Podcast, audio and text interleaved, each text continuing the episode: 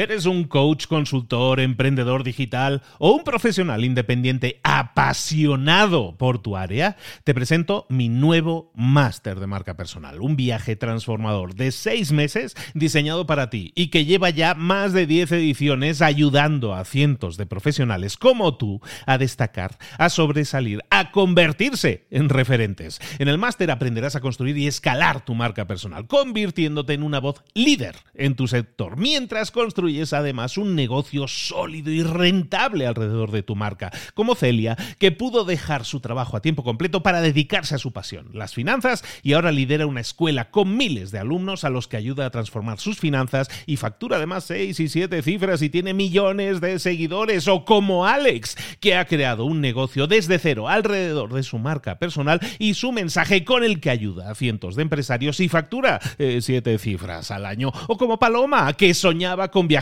por el mundo y que ahora vive como nómada digital con cientos de miles de seguidores y más de 17.000 alumnos. Gracias al máster, su sueño pasó de ser una idea a una realidad rentable y reconocida. Este es el momento de que tú también dejes tu huella, de influir y de vivir por fin de tu pasión. Visita librosparaemprendedores.net barra marca y descubre muchas más historias de éxito de gente que confió en nuestro método. En junio comenzamos además la nueva generación y añadimos más novedades, más servicios y más soporte que nunca.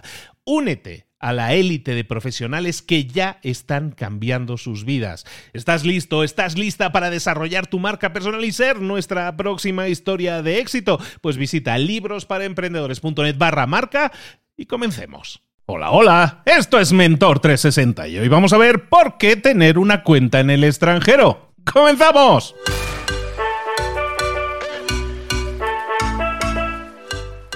Muy buenas a todos, soy Luis Ramos, esto es Mentor 360, el programa del espacio del podcast en el que te acompañamos todas las semanas con un mentor que te, oye, que te explica un montón de cosas. La verdad, cada semana es una temática, lo hacemos temático, todo este año lo estamos haciendo así, con mucho éxito, a la gente le encanta porque nos permite eso, profundizar, no estar un, un día, un ratito con una persona, sino durante toda una semana profundizar mucho más. Esta semana hemos estado hablando, este es el último episodio de la semana, por cierto, si acabas de llegar, te aconsejo que te eches una zambullida y te veas los cuatro te escuches los cuatro anteriores, pues te va a valer mucho la pena. Porque esta semana hemos estado hablando de ahorrar impuestos. Llega el momento de ir con nuestro mentor esta semana, asesor fiscal especialista en fiscalidad internacional y además amigo, por si le faltaban las cosas. Alex Al García. Alex, ¿cómo estás, querido? Muy bien, Luis, muchas gracias. Ya golpe de viernes con la quinta sesión. Cinco sesiones, eh, repetíamos ahora al inicio que, que hay cuatro sesiones adicionales antes en las que hemos estado hablando de muchísimas cosas, de por qué pagamos demasiados impuestos. Yo creo que hemos expuesto claramente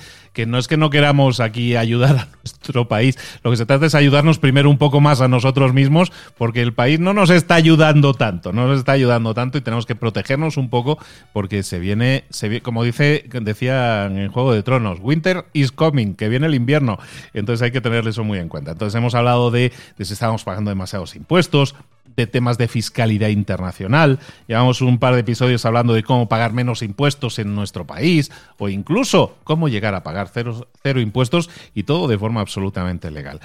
Hoy Ayer nos prometías, de hecho, Alex, ayer nos estabas prometiendo que íbamos a estar hablando un poco aquí de, cuentas en el extranjero, de cripto, de fintech. Vamos a hablar un poco de eso. ¿Por qué es importante, por qué es interesante que tengamos una cuenta en el extranjero? Bueno, una forma, mientras lo estabas diciendo, me vino un poco a la cabeza, digo, ¿qué metáfora puedo utilizar para que la gente lo entienda un poquito? Y, y, bueno, será más acertado o menos, pero si la fiscalidad es la guerra, por así decirlo, digamos que las cuentas en el extranjero son la munición. Es una herramienta para poder ejecutar esa fiscalidad es un, un, must, algo que necesitamos. Y bueno, lo primero de todo, eh, depende en qué contexto lo digas, eh, hablas de cuenta extranjera y lo primero que le viene a la, a la, mente a la gente, igual que hablando de fiscalidad internacional, piensa en paraísos fiscales, habla de cuentas extranjeras y piensas en Miami Vice, en, ¿no? en Sony Rocket y, y, toda esta gente, ¿no? No, cuentas en el extranjero, a mí me viene ya, sí, sí, Islas Caimán y cosas así, ¿no?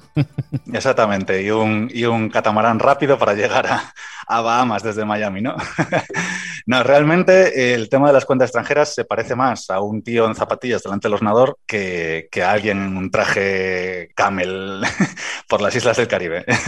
es más una cosa de este estilo. Entonces, una cuenta extranjera no es otra cosa que una cuenta fuera de tu país, es decir, que tenga un IBAN, un código, código bancario, que no sea el del país en el que tú vives. Simple y llanamente. Luego habría una vuelta de rosca más que sea que esté en un país que no solo no sea el tuyo, sino que además no participe en un término que no hemos mencionado todavía, que es muy importante, que es el CRS, Common Reporting Standard, que es un sistema de información a nivel global, pero que hay muchos países como Estados Unidos que no participan. ¿Eso qué significa? Que si normalmente con una cuenta extranjera ganamos una serie de beneficios que vamos a enumerar ahora, con una cuenta extranjera en un país sin CRS, ya se empieza eso a aparecer sin necesidad, que no nos hace falta, pero ya se empieza a parecer a la idea que tú tenías de, las islas caribeñas. Bueno, caribeñas, Pacífico, en cualquier, cuanto más pequeña la isla, menos impuestos se pagan y más secreto bancario y más de todo. De nuevo, esto del tema, ahora me dices aquí, me, me pones en guardia, esto de hay que tener las cuentas en secreto, esto no reporta y todo eso, no estamos haciendo nada ilegal. Yo puedo tener una cuenta en el país que a mí me dé la gana. ¿Qué beneficios me puede reportar eso? Sí, el tema del CRS es porque ya me queda de camino. No es por una cuestión, como bien dije, hice una pausita y dije, no os perdáis con esto. Yo lo digo para que, porque el CRS va a ser muy importante en la masterclass, va a ser muy importante en muchos otros momentos. Entonces, para que vaya sonando, no quiero, no quiero estamparlo de buenas a primeras el día de mañana y que la gente me diga, oye, Alex, ¿qué es esto que me estás hablando? Entonces, sin, o sea, sin aplicar esta, vamos a llamarlo, exención de información.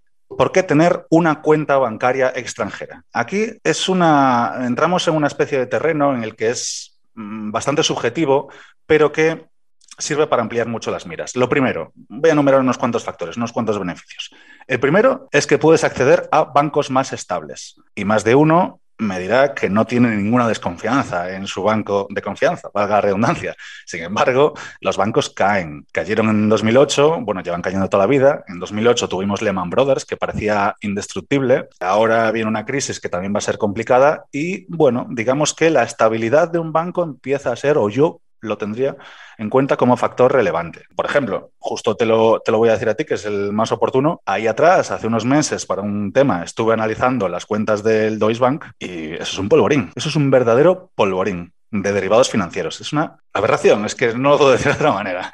Y no es el único ejemplo, pero digamos que los grandes bancos no son tan intocables como a veces nos pensamos. Entonces, el poder irnos a bancos muy estables a veces es una pequeña ventaja. Otra ventaja, diferentes divisas. Esta sí que es muy importante hoy en día. Tenemos al euro y al dólar escalando en términos de inflación a toda velocidad. El euro se está devaluando frente al dólar. Entonces, si tuviéramos nuestros ahorros en forma de dólar en una cuenta extranjera, pues a lo mejor ahora estaríamos no perdiendo el 10% que el euro está perdiendo respecto al dólar. Eso es muy interesante. Otra más, jurisdicciones más seguras. Esto dependerá más o menos, depende del país en el que te encuentres. Esto te protege de subidas de impuestos, de posibles expropiaciones, de corralitos, de quiebras.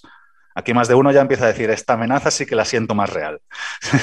sí que tenemos experiencias recientes con corralitos y con temas de expropiaciones. Entonces, de esta manera, diversificas, que es una de las máximas de la protección patrimonial. Otro, por ejemplo, mejores productos financieros. En Europa hace muchos años que las cuentas corrientes, lejos de dar algún tipo de interés, te cuestan dinero y los depósitos te dan el 0,5, el 1, es decir, prácticamente nada. No merece la pena apalancar dinero en el banco para eh, conseguir ese tipo de rendimiento. Pero, sin embargo, hay jurisdicciones en las que sí que conseguimos buenas tasas de interés que nos pueden resultar mucho más interesantes. Otro factor, protección ante embargos y demandas. Digamos que una cuenta extranjera no es intocable, ni muchísimo menos, sino que un juez podría acceder a ella pero Hacienda de motu propio no podría paralizarte el dinero que ahí tienes. Voy a poner un ejemplo para que no parezca que esto es eh, un asunto de esconder nada. Hace poco tuvimos el, bueno, el problema que tuvieron en Canadá, el tema de Trudeau, la crisis de los camioneros y demás. Lo que se hizo automáticamente fue congelar las cuentas de todo aquel que apoyase los convoys de la libertad, o sea,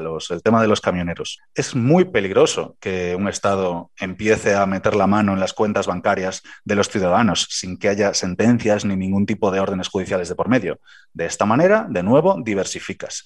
¿Que parece un escenario apocalíptico? Bueno, eh, hay diferentes amenazas y según el país en el que estés puede afectarte más una u otra. Entonces tenemos esa capita extra. Y el último de los beneficios es que aportas una capa de privacidad. Lo que decíamos, si está fuera de tu país, mejor. Si está fuera de la Unión Europea y de Mercosur, mejor.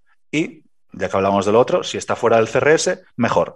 ¿Por qué? No porque quieras esconder nada, sino porque siendo completamente legal, yo soy partidario, y más como se está poniendo el mundo y como se están poniendo los gobiernos, de tener tus cositas mejor privadas, siempre y cuando puedas hacerlo dentro de la ley. Oye, una pregunta, de lo que estamos hablando ahora son cuentas personales, no cuentas de, de una empresa, ¿no? Ambas, ambas. Sí, porque eso es un, es un fenómeno, y digo fenómeno porque es algo que, no es, que es bastante reciente, porque antes de la digitalización, el tema de abrir cuentas bancarias era el señor que se cogía un avión con su maletín con efectivo y se iba a Suiza a abrir en el Credit Suisse una cuenta bancaria o en el Banco de Andorra, donde sea. Ahora, esto es muy interesante porque cualquier persona en su casa se puede liar a abrir cuentas bancarias. Entonces, el mundo de posibilidades se ha, se ha ampliado una barbaridad. Ok, entonces estamos hablando que hay un montón de beneficios a la hora de eh, tener una cuenta en el extranjero, sobre todo esa capa de privacidad y de protección al final de tus activos, ¿no? Tengo un dinero que tengo ahí, pues lo, lo, estoy, no sé si acumulando, si ahorrando, en definitiva lo estoy protegiendo si lo muevo, como tú dirías, incluso ahora, ahora mismo, probablemente por el cambio, por la fluctuación grande que hay en las divisas actualmente, ¿no? Entonces, meterlo en una divisa particular. ¿Hay algún tipo de moneda en el que tendríamos que pensar? Mencionabas el dólar. Sí, yo porque, porque yo no tengo dinero líquido, que me da como urticaria tenerlo en el banco. Pero desde luego, desde luego, sin duda alguna, quien tenga euros mejor en dólares, evidentemente. Quien tenga monedas de Latinoamérica, pesos y demás, mejor en dólares pero mucho mejor que en dólares francos suizos y mucho mejor que francos suizos coronas danesas, que es de las monedas más estables. Los países, las coronas de los países nórdicos, y ahora os voy a explicar lo fácil que es comprarlas, ¿eh? por si a alguien le suena que no me voy a ir a Dinamarca, al Banco de Dinamarca a comprar, a comprar coronas. Es muy sencillo, pero sin embargo los países nórdicos, bueno, por unos temas de que tienen fondos soberanos de inversión y bueno, unos temas complejos de macroeconomía que hace que sus monedas sean de las más estables y las que mejor soportan la inflación. ¿Y cómo se haría eso? Entonces, ¿hay, hay forma de que yo desde España o desde México, desde cualquier sitio, yo pueda crear una cuenta de, de daneses, de daneses y pueda enviar allí el dinero sin ningún problema? Ah, ok, entendido. Mira, no lo Sí, sí, suena, suena exótico, pero, pero es mucho más sencillo de lo que decía. Como decía, no hay que ir a un catamarán que con unas zapatillas y un ordenador en casa vas a poder hacer todas estas cuestiones. Excelente. Y de hecho, aprovecho porque la vía más rápida para esto es pasar del sector bancario al sector fintech. Eh, ¿Qué es eso de las fintech? Bueno, las fintech son empresas de servicios financieros pero que no operan a través de una licencia bancaria, con toda la regulación que eso implica. Como, como más de uno sabrá, eh, los bancos están ultra regulados. Tienen una serie de limitaciones, tienen un montón de burocracia que estas empresas no tienen. Como no lo tienen, y hablo de empresas eh, europeas, americanas, o sea, una cosa normal. Hago muchos apuntes de esto porque sé que como suena exótico, habrá personas que puedan decir, ostras, ¿esto cómo va? Pero nada, son empresas de servicios financieros, básicamente. Tienen nuevos servicios relacionados con, con los bancos y con las finanzas, tienen procesos digitales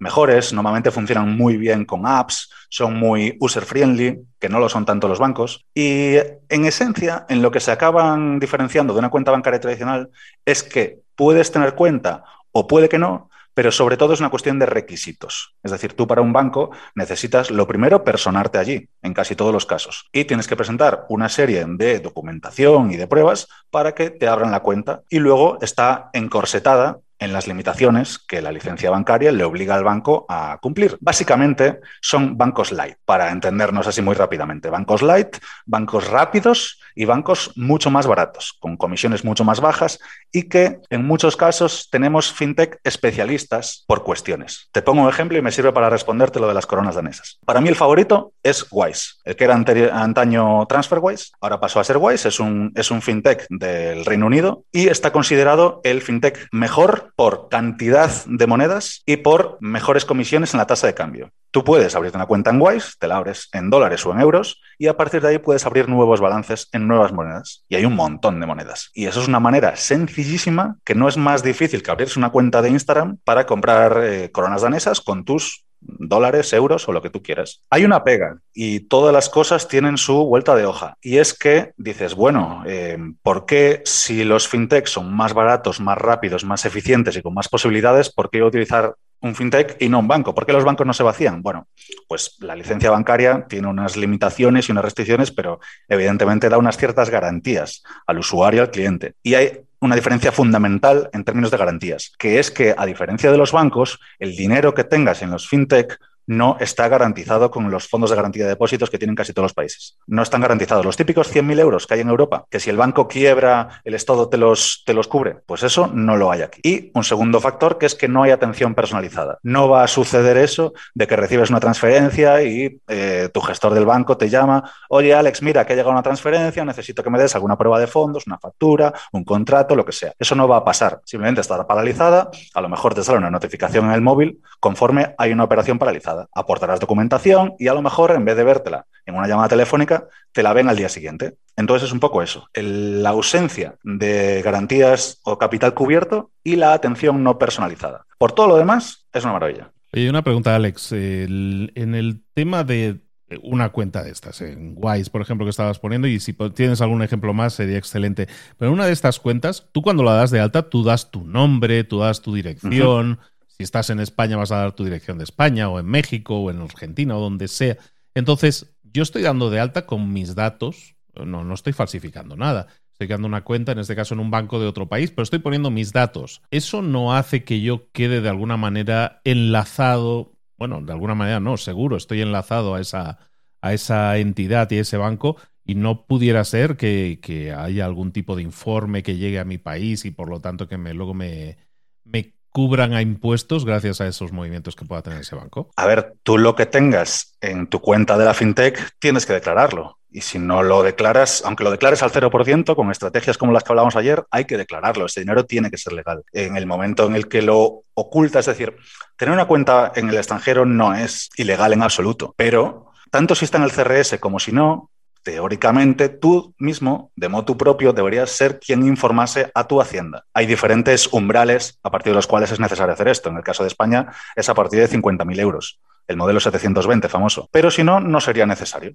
en absoluto. Pero sí, es decir, aquí no se lleva el tema ese de, del KIC famoso de las criptomonedas. Aquí todos los, todos los fintech te van a identificar. Vale, perfecto. Entonces, vale, estaba, estábamos hablando de cuentas, digamos, más protegidas con capas de seguridad, pero simplemente, pero igualmente tú, pues al final es tu dinero, lo declaras de, de una u otra forma. Danos más ejemplos, danos más ejemplos de fintech y, cómo funcionan. Pues mira, el resultado de, mucho tiempo de pruebas y de preguntas y de consultar con gente, os voy a, leer unas cuantas que, tengo recopiladas y que pueden ser muy útiles para la gente y espero ahorrarles horas y, disgustos, la verdad. Por ejemplo, tenemos en, las que voy a decir son prácticamente todas, menos un par de ellas que voy a puntualizar, tanto para particulares como para empresas. Y la inmensa mayoría, aunque la mayoría están en Europa, valen para Latinoamérica. Es decir, cualquier persona desde cualquier país de Latinoamérica puede coger y abrir una cuenta en una fintech europea, con la misma facilidad prácticamente que lo haría un, europeo. Entonces, tenemos, por descartar las que sí que valen para empresa, o perdón, las que solo valen para empresa. En Estados Unidos tenemos Pioneer, tenemos Mercury, que ojo, Mercury tiene licencia bancaria, pero lo incluyo aquí porque es el el único banco en el que vas a poder abrir una cuenta a distancia para tu LLC, que la mencionábamos ayer, que es un poco la, reina de la optimización fiscal en lo que respecta a autónomos, freelance y demás. Y él, este sí que es interesante, para cualquier empresa de cualquier parte del mundo, menos Estados Unidos, es en el Euro Pacific Bank de Puerto Rico. Luego ya pasaríamos a todas las europeas, que todas funcionan muy, muy, muy son muy rápidas, muy eficientes, muy baratas en términos de comisiones y demás. Tenemos en el Reino Unido como os digo, mi favorita, que es Wise. Luego otras muy famosas como Revolut, Monese y luego otras más secundarias como iCard, que es interesante por, precisamente por el tema de que puedes generar infinitas tarjetas virtuales, que está muy bien para, reducir el riesgo. Con esto, a esto me refiero con que están especializados por sectores. Y teníamos Orounda, que es el único fintech que va a abrir cuentas a empresas relacionadas con lo que llaman ellos industrias de alto riesgo. Industrias de alto riesgo no son más que sectores nuevos como juegos de azar, temas de pornografía en Internet, de cannabis, de todo este tipo de cosas más así que los, el resto de bancos te van a escapar, puedes ir a Orunda y, te van a abrir la cuenta. Que sea legal, evidentemente, a lo que te dedicas. Pero bueno, sectores que digamos no le gustan a los, a los bancos tradicionales. Luego tenemos Lituania, que me dirás, ostras, ¿qué se te perdió a ti en Lituania? Bueno, pues es la meca de, de los fintech, básicamente. Y tenemos algunos muy interesantes como Banquera, Peisera y Perversk la gente que le dé que le dé para atrás 15 segundos y que lo vuelva a escuchar, porque y hago una pausa aquí que es muy importante, más de uno, sobre todo los que estén metidos en el mundo cripto, se habrá dado cuenta de que tiene muchos problemas para hacer el cash out, o sea, la sacar, sacar dinero de los exchanges, hacer cash out a fiat. Los bancos paralizan, tienden a paralizar muchas esas operaciones. Entonces, estas tres que he mencionado de, de Lituania son crypto friendly. Es decir, si alguien quiere cambiar de Bitcoin o cripto en general a fiat y sacarlo al sistema bancario, le recomiendo cualquiera de estas tres. Porque es difícil en otros sitios. Sí que es cierto que, por ejemplo, Wise se lleva muy bien con Kraken, Revolut se lleva muy bien con, con Binance, pero es un, es un, terreno peligroso en el que es fácil que, cierren cuentas, así porque sí. Luego tenemos en Suiza, para quien quiera las cosas más, más rectas, tenemos Bank y Dukas Copy. Y finalmente en Alemania tenemos, y ya acabo, Commerzbank, Nuri, Bank y voy a dejar de recomendar Vivid y N26 porque ya han crecido tanto que ahora dan y van de aquel país donde te registras. Entonces no tiene ninguna ventaja adicional respecto a un banco tradicional. Vale, entonces tenemos eh, que hemos estado hablando de los beneficios, primero de tener estas cuentas en el extranjero con un montón de opciones, como estamos viendo, hay muchísimas opciones, y todo esto se, contrata por Internet, no es necesario que nos traslademos, bueno, si quieres irte por turismo, vete, pero si no, no. Y, mencionabas ahí, pues, mencionabas ahí de, de refilón algunas de estas plataformas de que tienen que ver con criptomonedas, ¿no? El, tema de las criptomonedas que da para mucho, da para muchísimo el tema de hablar. También querías mencionarlo hoy. Explícanos un poco cómo funciona el mercado de las criptomonedas a, nivel movimientos de dinero, que es un poco lo que estamos haciendo, lo que estamos comentando esta semana. Yo cuando menciono este tema, sobre todo según la generación a la que pertenezca la persona con la que estoy hablando, mi interlocutor, suele ya como cerrar los ojos. Esto no me interesa. Tema cripto, esto es muy volátil, esto es muy salvaje, no me interesa. Vale, pues la cuestión aquí, o la cuestión interesante y que tiene, viene mucho al hilo de lo que estamos hablando, es que los exchanges de cripto, que para decirlo así muy, muy a lo bruto, son como los bancos o las casas de cambio del mundo cripto, pero que funcionan más o menos igual, cripto exchanges, para que, para que le suene a los, más, a los más profanos. La cuestión y lo interesante de esto es que pueden funcionar perfectamente a modo de cuenta bancaria. Y alguno me dirá, ya, pero el valor de lo que tengo dentro fluctúa. Bueno, si lo tienes en una criptomoneda. Pero hay stablecoins que son, por así decirlo, criptomonedas eh, algorítmicas que lo que vienen a hacer es imitar a monedas de curso normal y por tanto son estables, su valor no se mueve o se mueve en la misma proporción que se mueve la moneda real. El dólar tiene USDT, USDC, que USD es US dólar.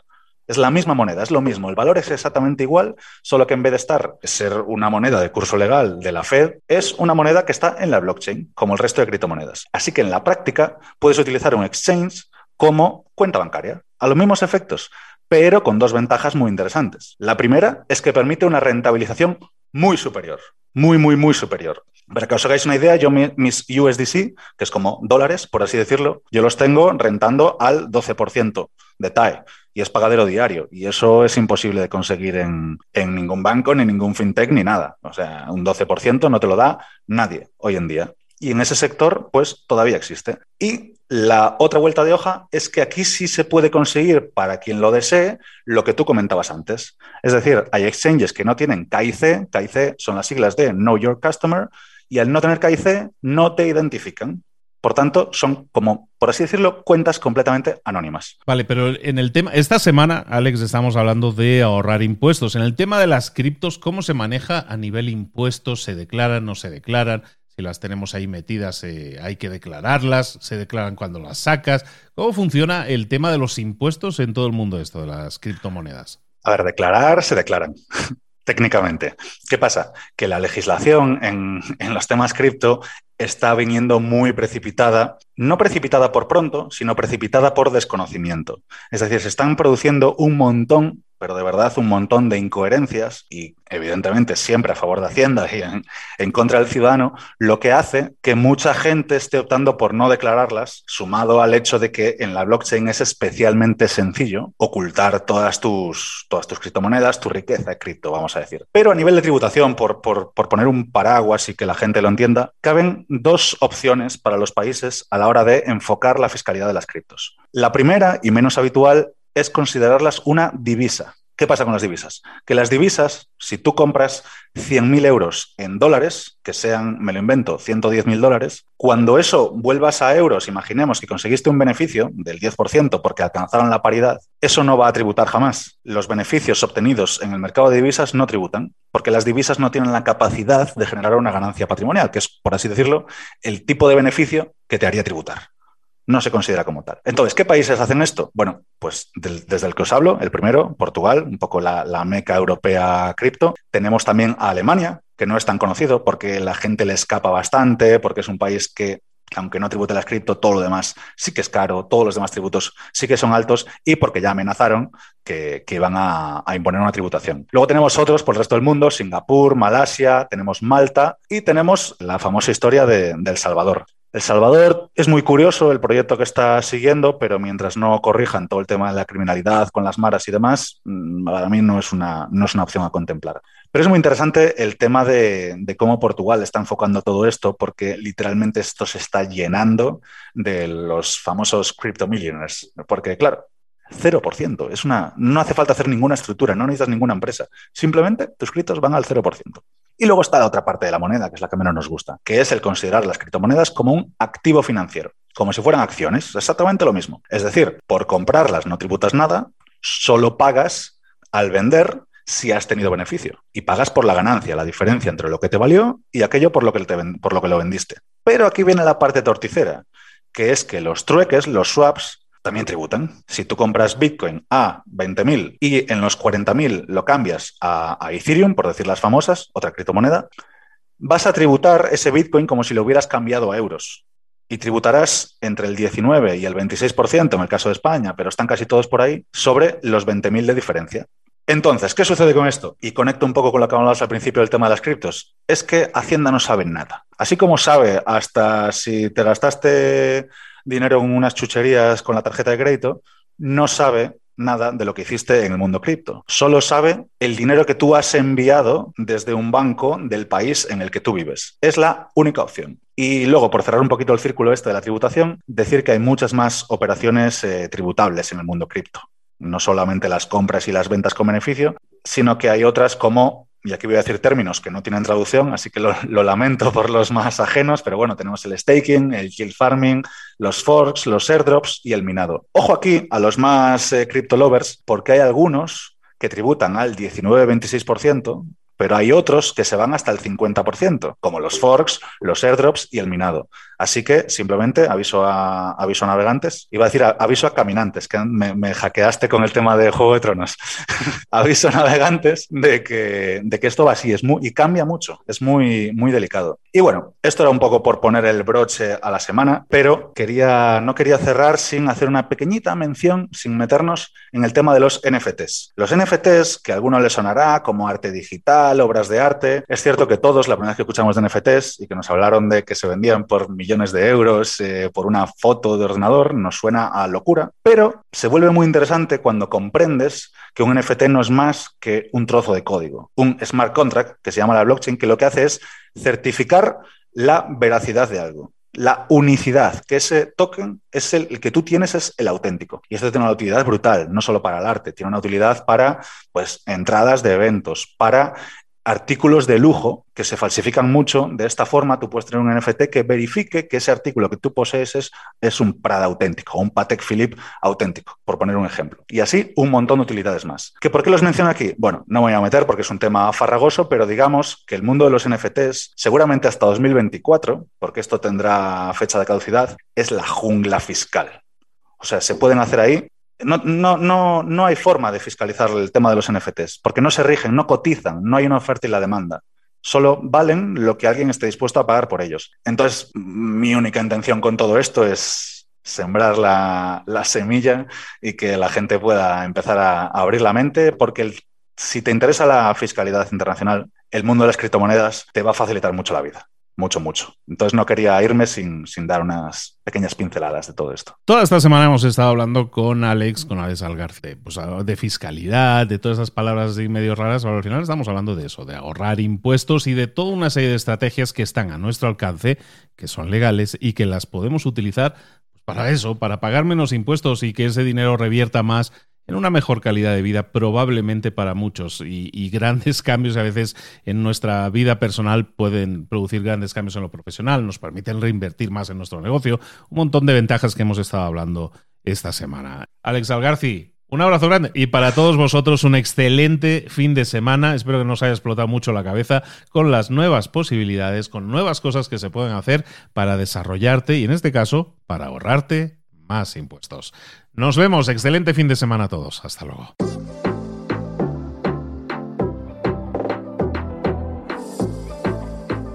Y ahora pregúntate, ¿en qué quiero mejorar hoy? No intentes hacerlo todo de golpe, todo en un día. Piensa, ¿cuál es el primer paso que puedes dar ahora mismo? En este momento, quizás. A lo mejor te lleva dos minutos hacerlo. Si es así, ¿por qué no empezar a hacerlo ahora? ¿Por qué no empezar a hacerlo ya, en este momento? Ahora. Cierra los ojos. Respira hondo y repite, sé lo que tengo que hacer. Sé cuál es el siguiente paso. Voy a darlo en este momento piénsalo, siéntelo y hazlo.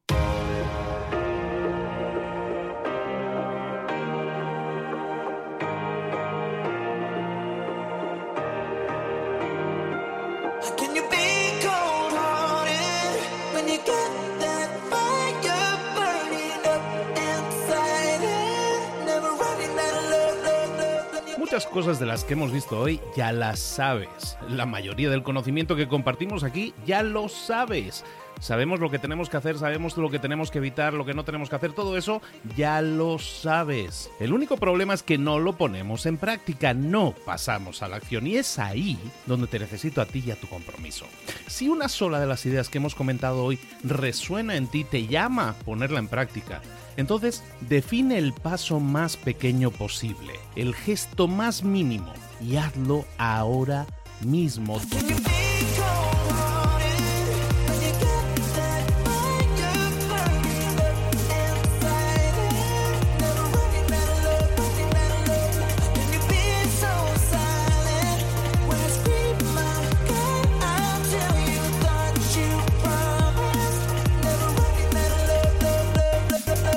Hablo de crecimiento personal, pero también de crecimiento profesional. Expandir tu red de contactos, mejorar tus relaciones con los demás, aprender alguna cosa nueva, poner en práctica una pequeña técnica que te ayude. Todo suma, pero solo suma si lo pones en práctica. No si piensas en ponerlo en práctica. Pensar en ponerlo en práctica no sirve, tienes que ponerlo en práctica, pasar a la acción.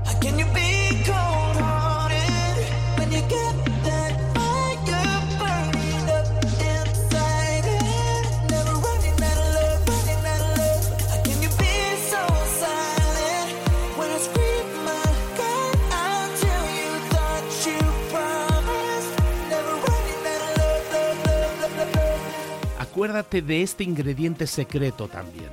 El ingrediente secreto es la actitud. Tu actitud. Tu actitud transmite. Si sales a la calle con ganas, la gente lo va a notar. Si sales a la calle sin ganas, la gente también lo va a notar. El mundo está ahí fuera, te está esperando, por lo tanto sal ahí fuera, sal a la calle y sal con ganas, sal con actitud. No esperes a mañana, ya sabes lo que tienes que hacer y ya sabes que lo puedes hacer hoy. No veas pasar la vida, vive la vida.